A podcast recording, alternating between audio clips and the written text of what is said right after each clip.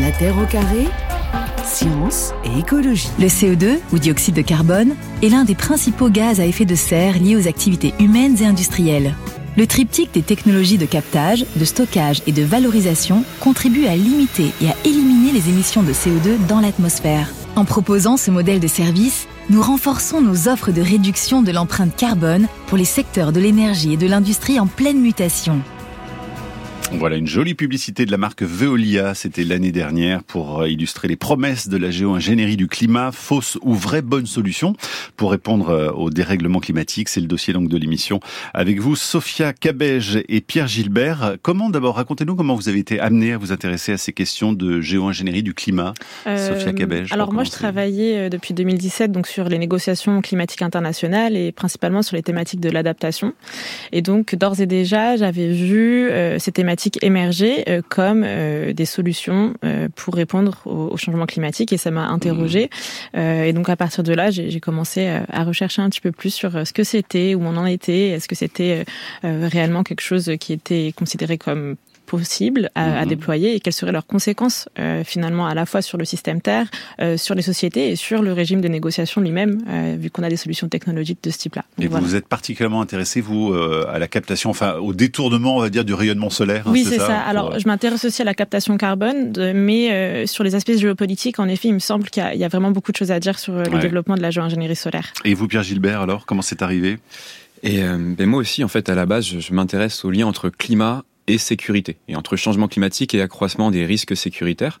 Et euh, je me suis aussi beaucoup intéressé aux solutions pour euh, essayer de réguler un peu le changement climatique et notamment aux solutions naturelles, hein, euh, les grands puits naturels de carbone dont on reparlera. Mais voilà, j'ai commencé comme ça et ensuite je me suis rendu compte que bah, certaines personnes proposaient un peu la même ambition mais via des technologies mhm. euh, très foireuses, on va le voir. Euh, mais euh, et, et, ça m'a choqué, d'autant plus que j'ai creusé un peu sur qui était derrière. je ne veux pas divulgacher comme disent nos amis québécois. On va en parler, mais bon, ça fait de fait assez froid dans le dos. Et moi, mon analyse, c'est que c'est la prochaine grande controverse climat et qui peut nous faire perdre potentiellement une dizaine d'années d'efforts. Au bas mot même, hein, parce qu'il y a déjà de gros investissements dans ce domaine. C'est quoi la géo-ingénierie, euh, Sophia Cabège, pour bien comprendre de quoi on parle avec nos auditeurs Alors, euh, je vous donne deux définitions. La première qui est un peu euh, technique, en fait, c'est toutes les pratiques et techniques qui sont développées pour corriger les effets de la pression anthropique sur l'environnement. Donc, il y a plusieurs types de géo-ingénierie. Aujourd'hui, on va parler de celle qui agit sur le climat, mais dit de manière un peu plus simple, en gros, on va essayer de développer des technologies et des pratiques plus généralement, donc la forestation, la reforestation aussi, euh, pour venir contrer le phénomène du changement climatique en agissant sur ses causes, l'augmentation des émissions de gaz à effet de serre, en particulier de CO2, mhm. ou sur ses conséquences, l'augmentation de la température moyenne. Bon, bah, hyper clair comme définition en tout cas. Alors c'est vrai que depuis l'accord de Paris signé en, 2015, hein, qui aurait dû permettre euh, de réduire nos émissions de mm. gaz à effet de serre, ben, ces émissions, on le sait, continuent d'augmenter avec euh, aussi des catastrophes naturelles qui ne cessent de, de se multiplier. Donc face à ça, face à ces constats là euh, des ingénieurs, des scientifiques et aussi des politiques se sont dit, bah voilà, il faut miser sur des techniques pour capturer le carbone ou pour corriger la quantité donc de, soleil euh, reçue par la Terre. Et donc ça nous donne toutes ces possibilités aujourd'hui euh, qui existent déjà. Elles sont déjà mises en pratique, alors, Sophia Cabège, ou ça dépend de Alors la captation de CO2, pardon. On va commencer peut-être par ça. Oui, alors c'est déjà à déployer à différentes échelles. je laisserai Pierre revenir sur tout ce qui est captation par des puits naturels parce qu'il est spécialisé là-dessus. Mais lorsqu'on parle de captation euh, qui est liée, donc vous en avez parlé avec la petite pub euh, en intro, euh, la captation directe de CO2, ou bien la bioénergie avec capture et stockage du carbone, c'est des choses qu'on voit déjà se déployer avec une Concrètement, comment Alors? Ça se déploie comment? C'est quoi Alors il y a différents, il y a différentes manières de le déployer. En général, on vient attacher à une industrie particulièrement polluante cette technologie-là qui va permettre en fait de capter l'air et ensuite de, le filtrer. Donc ça c'est des filtres au-dessus des cheminées Non, c'est des filtres en fait avec des produits chimiques qui vont servir comme solvant pour retirer le CO2 et ensuite repropulser l'air sans CO2 dans l'atmosphère. Donc il y a différents types de techniques qui existent. Euh, un autre exemple, j'en parle souvent parce que c'est celle qui reçoit énormément d'investissements et qui est déjà déployée à des échelles assez importantes, notamment aux États-Unis. Donc c'est la bioénergie avec capture et stockage du carbone. Qu'est-ce que c'est? En fait, on va venir faire pousser de la biomasse, donc des arbres, du maïs. Lorsque cette biomasse pousse, elle absorbe du CO2 Ça, c'est assez normal. Euh, et puis ensuite, lorsqu'elle a fini de pousser, on va venir la couper, puis la transformer en énergie. Mhm. Pendant ce processus de transformation, du CO2 est émis également. Et là, on va venir le capter directement, puis venir le stocker ensuite dans des formations géologiques. Mais justement, avec les filtres, par exemple, quand on stocke du CO2 comme ça euh, dans une entreprise, par exemple, on en fait quoi après? On va le mettre où, ce CO2 qu'on a? On le range dans les tiroirs Quasiment, en fait. hein. C'est- C'est la grande question. Alors, pour schématiser un petit peu, donc il y a deux grandes technologies de captation du, du- du carbone.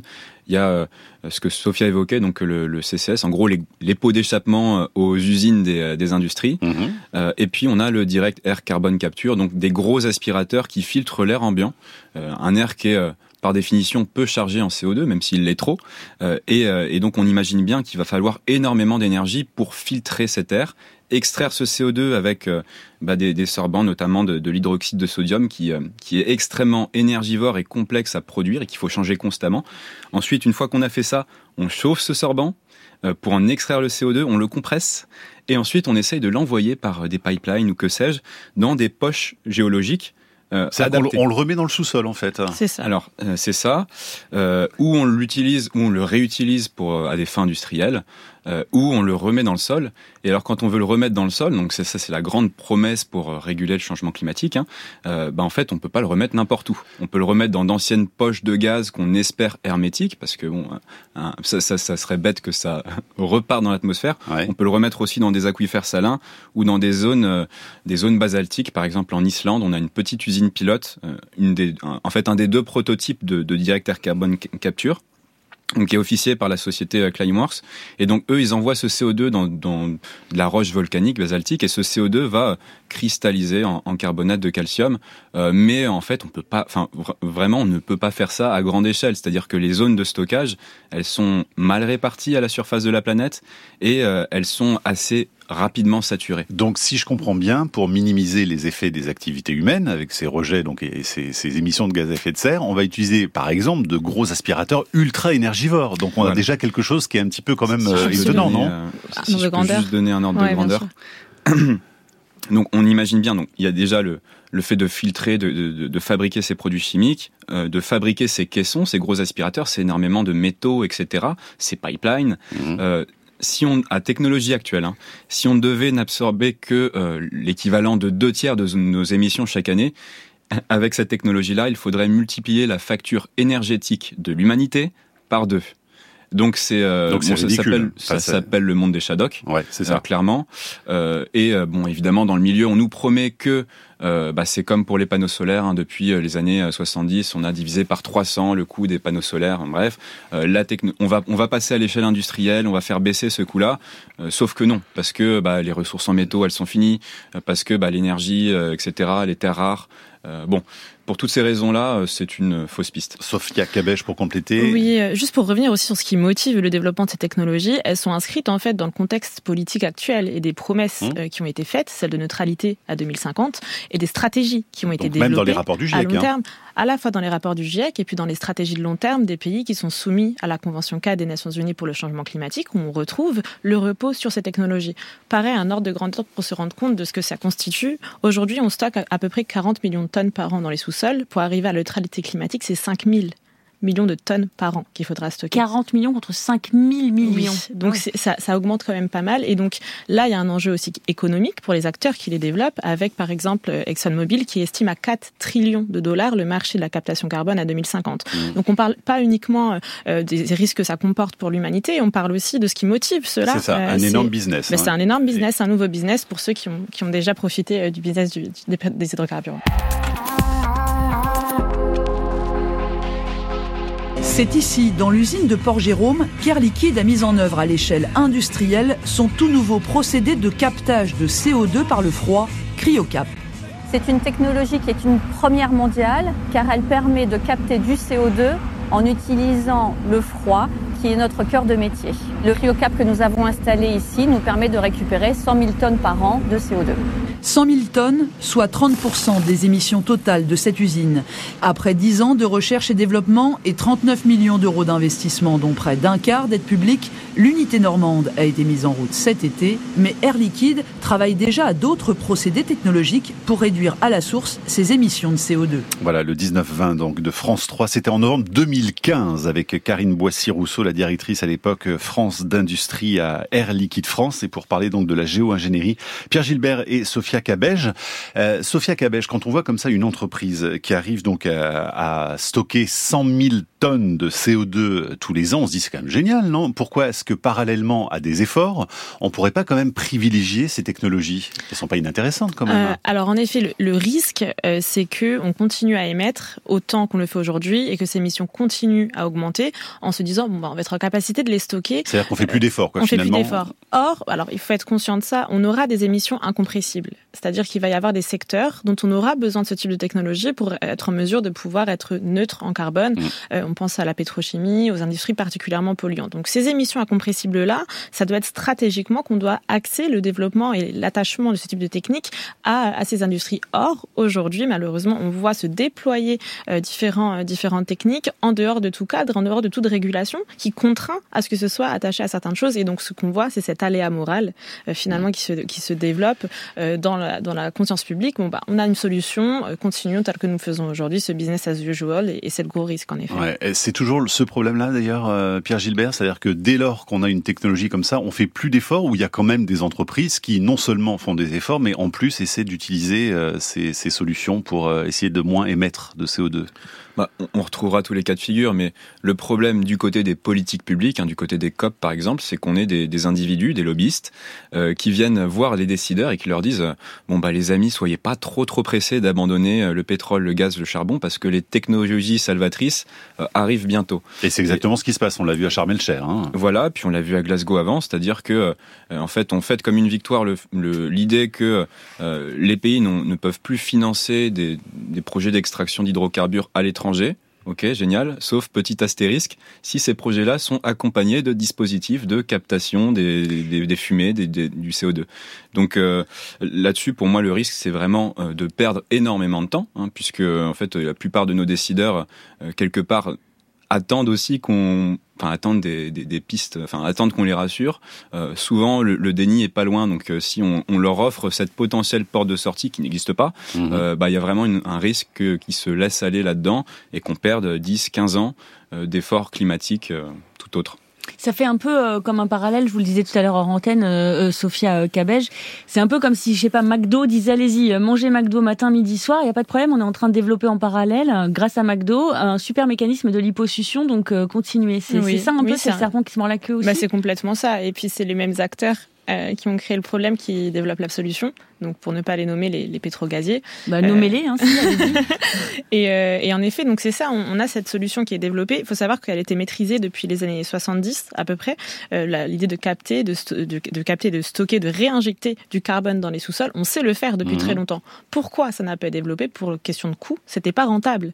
Donc le prix de la tonne de CO2 n'était pas assez importante. Encore aujourd'hui, elle ne l'est pas assez pour voir un déploiement à grande ça, ça coûte combien une tonne de CO2 aujourd'hui sur le marché? Environ 80, 80 euros. 80 euros. Ouais. Et idéalement, il faudrait que ça, ça, coûte combien pour que ce soit rentable pour faut ces industries Il faudrait que ce soit au moins triplé pour, euh, ouais. pour, que, ce soit, pour que ce soit rentable euh, et pour que ce soit intéressant. Mais là, pareil, le risque est ici. Et là, c'est pour ça que l'accent doit être mis sur la régulation et l'encadrement juridique du développement de ces techniques-là. Parce que pour l'instant, il n'y a pas de cadre juridique. Il n'y a pas de cadre juridique spécifique, ni à l'échelle européenne, ni à l'échelle nationale, ni à l'échelle internationale. Mmh. Et le risque, et c'est ce que l'on voit, la technologie est beaucoup plus rapide à se développer que n'est le cadre législatif.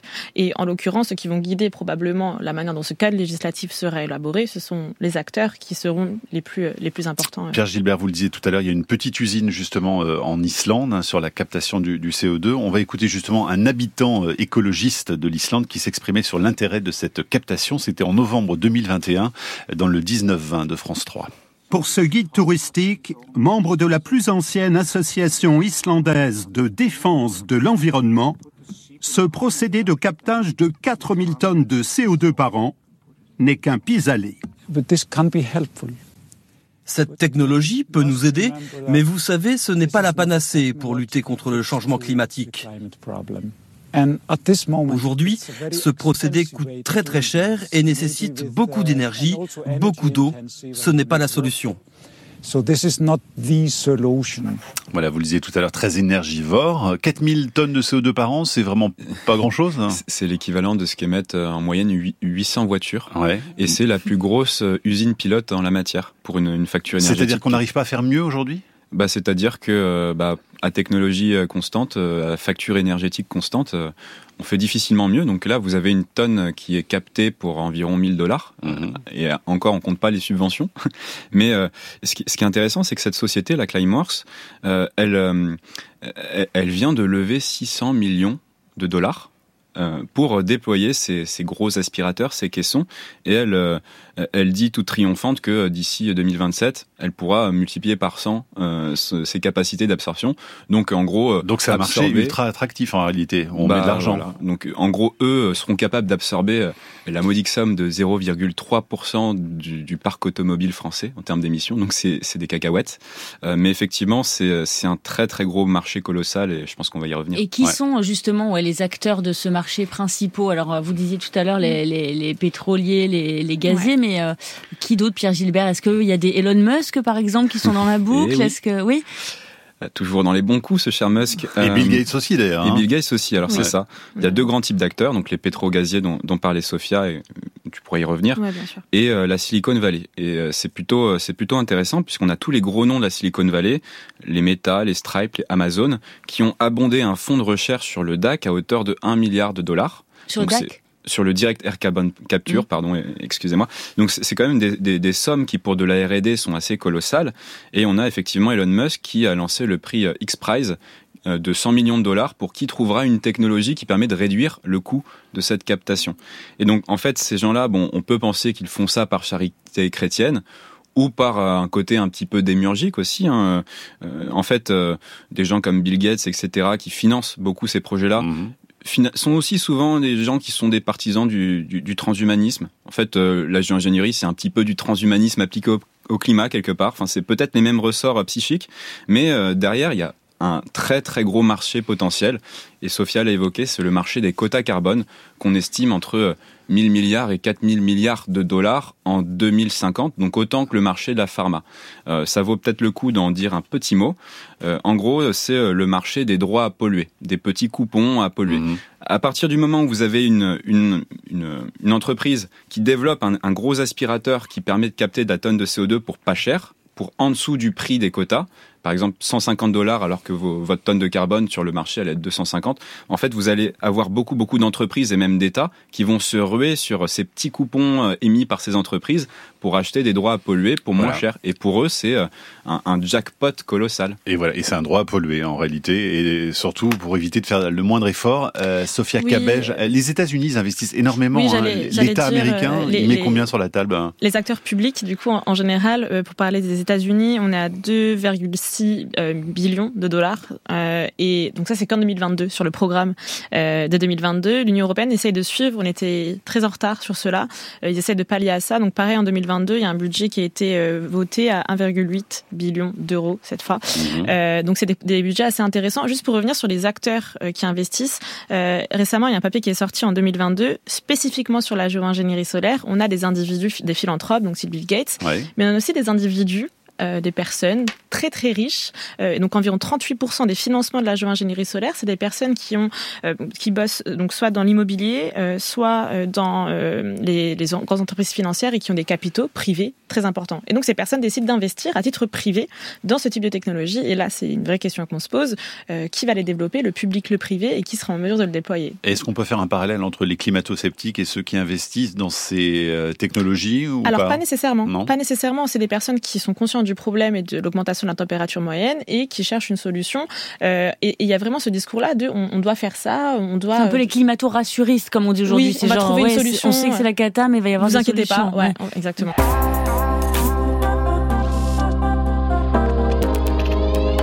Nous devons maîtriser, même devenir leader des technologies indispensables. Et vous les avez très bien illustrées dans dans vos propos. Nous avons les moyens, compte tenu de nos spécificités, de nos choix historiques en termes de recherche, recherche appliquée, des choix aussi de nos grands industriels, de vraiment être leader européen, voire mondial, des industries vertes.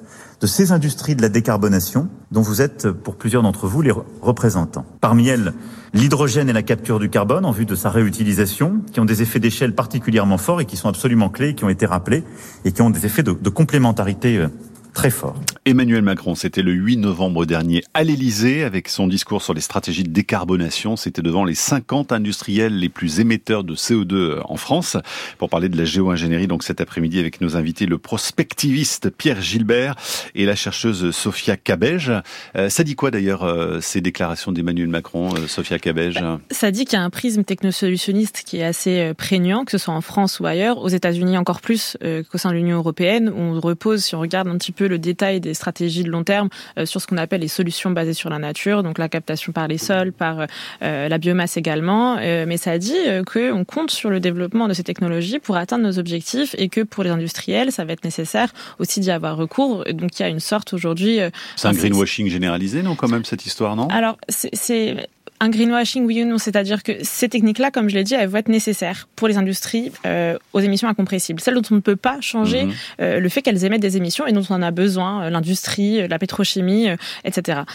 pour d'autres industries, et là c'est la question de bien décider de ce qu'on fait, et c'est ce qu'il ne fait pas, notamment dans ce discours, de distinguer ce qui est nécessaire et dans quel contexte on doit la déployer ou ne pas la déployer. et, et c'est ce qu'on voit en France ou ailleurs, c'est que finalement on y a recours par, par facilité, euh, parce que c'est simple, en fait, on a une solution qui nous permet de continuer. Donc ça demande moins d'efforts et moins de changements de paradigme plus profonds, euh, et donc moins de, de problèmes euh, en termes de politique aussi. Camille, des questions Oui, Marine nous écrit, combien faut-il planter d'arbres pour capter une tonne de CO2 Combien d'hectares faut-il reboiser pour avoir l'équivalent de la technologie de captage et de réinjection dans le sol, Pierre Gilbert Vous avez des réponses il, pour Il fait des équations sur son papier, là, déjà. et... Petit produit en croix.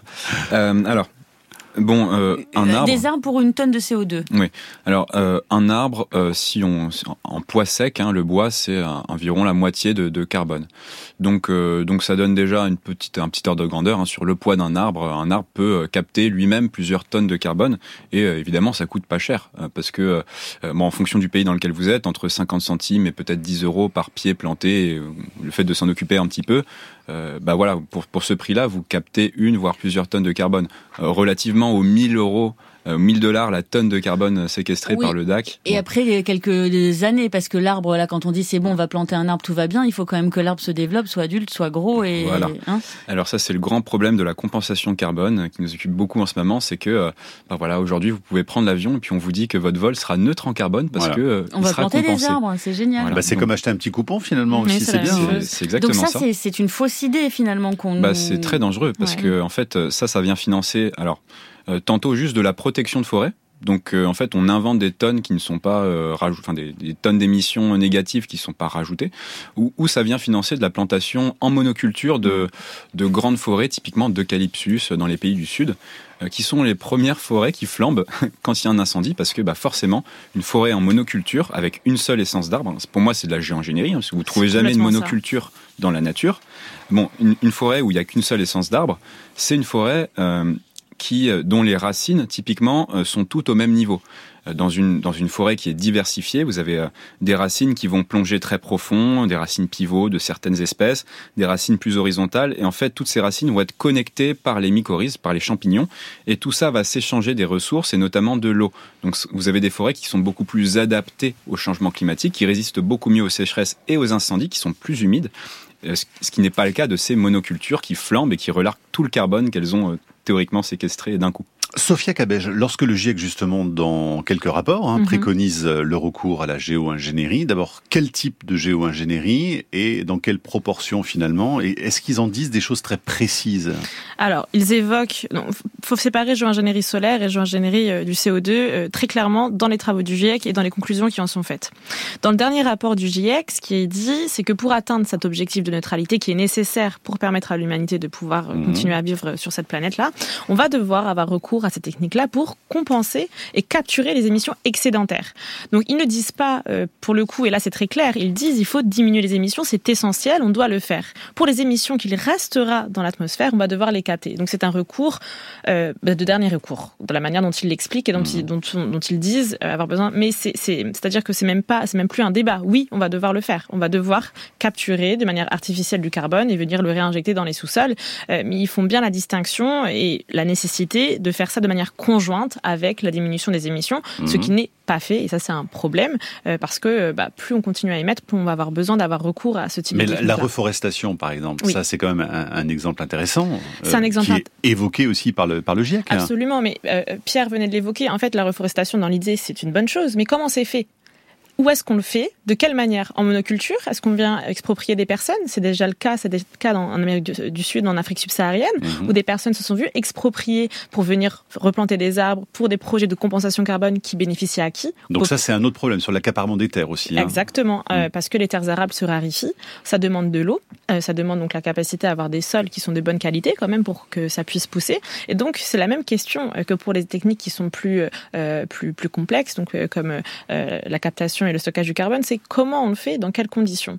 Et là, sur cela, il n'y a pas vraiment de régulation, en fait. il y y a un flou. ouais. Et la manière dont c'est fait, c'est on le fait pour compenser les émissions de qui? Celles des pays du Nord. Et ça, faut en être conscient. Si on prend deux cartes entre les projets de captage et stockage du CO2 et les projets d'afforestation-reforestation, tout est dans les pays du Nord pour ce qui est technologique. Lorsqu'on parle d'afforestation-reforestation, tout est dans les pays du Sud. Donc ça, ça pose une vraie question. Les émissions de qui on compense et de quelle manière C'est une très bonne chose de, de se reposer sur les solutions naturelles, mais il faut le faire de la bonne manière. Et la géo-ingénierie solaire, alors, dont vous, dont vous parlez, c'est quoi exactement? L'année dernière, il y avait une tribune de plusieurs scientifiques Mhm. pour alerter sur les, les dangers, justement, Absolument. et demander un moratoire. Vous pouvez nous expliquer en quelques mots en quoi ça consiste? Oui, bien sûr.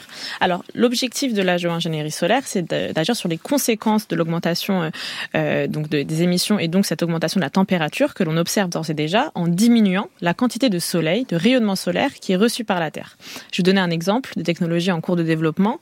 On va venir envoyer un ballon ou en avion dans la haute euh, atmosphère. On va venir déployer, propulser de fines particules chimiques dont on teste différents types, du calcium, donc la poudre de calcium, du sulfate, la poudre de diamant On également. va ensemencer les nuages. On hein. va, alors c'est pas la même chose, on y Ah, reviendra. c'est- c'est autre chose encore. différent. oui. Donc on va venir propulser ces particules chimiques qui vont former un voile miroir Dans la haute voile- atmosphère, Exactement, qui va venir refléter directement vers l'espace le rayonnement solaire et donc diminuer la quantité de soleil qui est reçue par la Terre.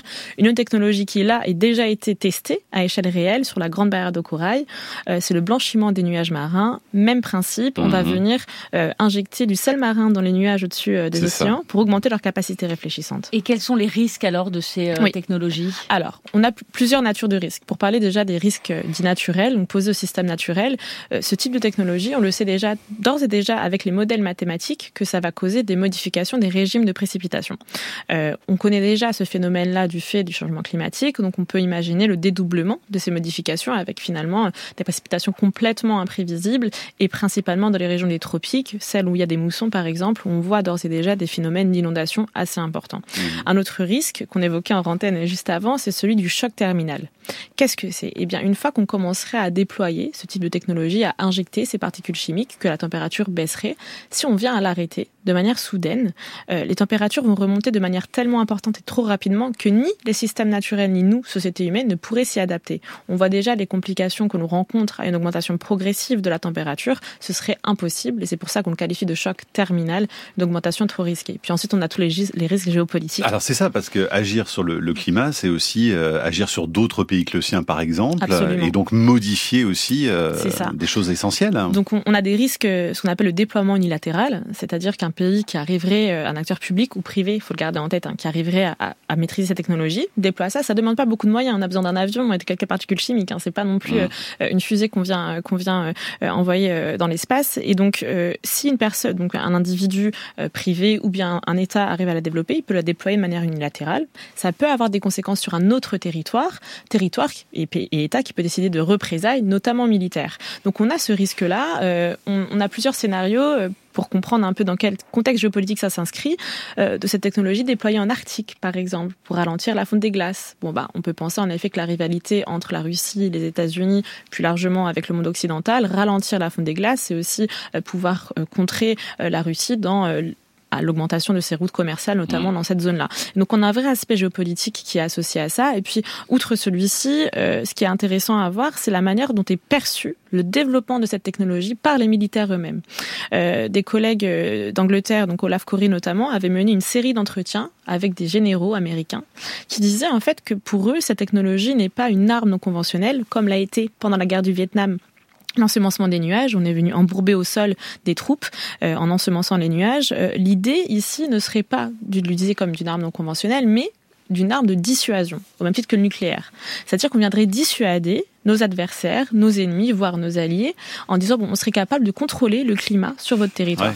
Donc on n'en est pas encore là. L'exemple hein. du Vietnam, c'est parce qu'on arrivait à faire pleuvoir en fait les, les nuages, c'est ça, à créer donc des terrains qui étaient impraticables. On a hein. les troupes au sol. Alors Ouais. ça a été interdit ensuite. On a eu euh, une convention, la convention ENMOD, qui a été signée euh, pour Mais on interdire est capable de l'usage. le faire, on Bah, a tout est à fait capable les de- outils depuis longtemps. Bah, l'ensemencement des nuages, on le fait aujourd'hui, on le fait en France, on le fait au Moyen-Orient, on le fait un petit peu partout dans le monde euh, pour éviter la grêle ou pour faire Mais pleuvoir. la Chine l'a pas fait au moment des JO Si, la Chine Ah, également, mais c'est assez diffusé, on n'en parle pas beaucoup, mais c'est quelque Ouais, chose de largement euh, utilisé, oui.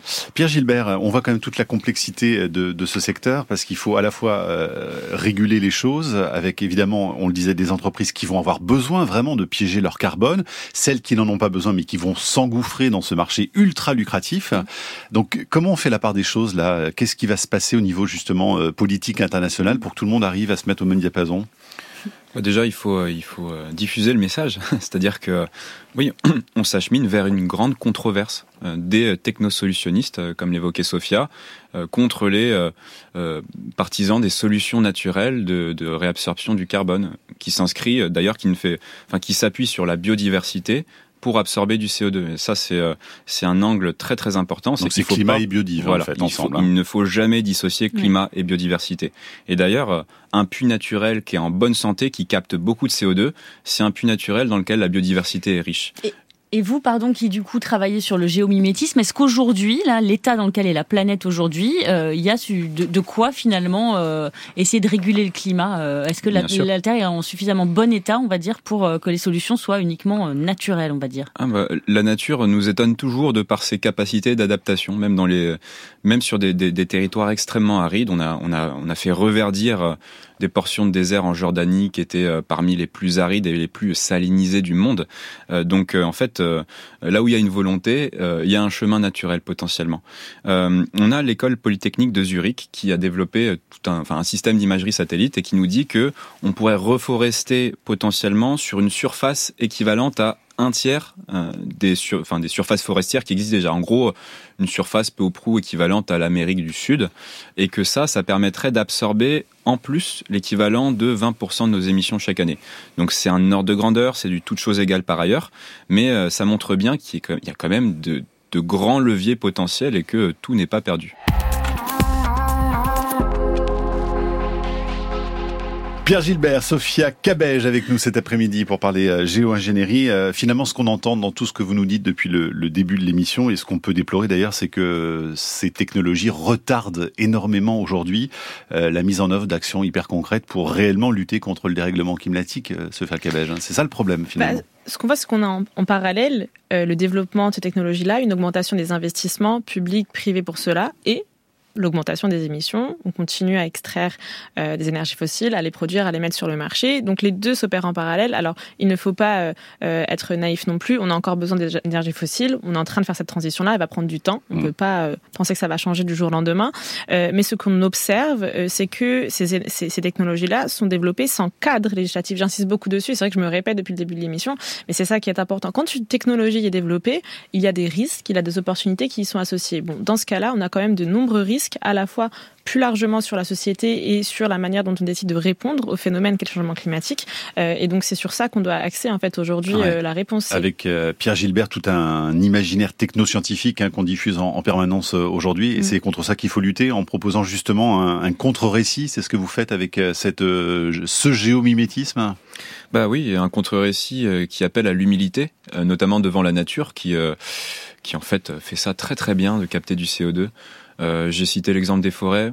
On parle de plus en plus de, du rôle de l'agroécologie, donc du stockage du CO2 dans les sols agricoles. Et on a Jean sur franceinter.fr qui demande les, les océans quand même aussi. Eh ben oui, les océans sont euh, sont un gros puits de carbone. Alors euh, et notamment euh, à travers la, la chaîne, la pompe biologique océanique, donc la vie marine, le phytoplancton, mais les poissons, les baleines, etc. Tout ça capte du carbone dans leur corps. Et il y a une partie de ces animaux qui vont euh, finir par mourir et à couler sur le, le plancher océanique et à se transformer en sédiments riches en carbone. Et, et tout ça, ça, ça capture du carbone. Donc pour pour absorber plus de carbone, il faut arrêter la surpêche, il faut sauver les baleines, parce que les baleines sont d'excellents vers de terre des océans et captent beaucoup de carbone. Et il y a plein de secteurs sur lesquels agir, c'est ce que vous développez dans cet ouvrage, Géomimétisme, réguler le changement climatique grâce à la nature, aux éditions Les Petits Matins. Merci infiniment, Sophia Cabège et Pierre Gilbert, vous étiez très clairs cet après-midi sur ce dossier. Merci beaucoup. Merci à vous. Au revoir. Au revoir. La Terre au carré est un podcast France Inter.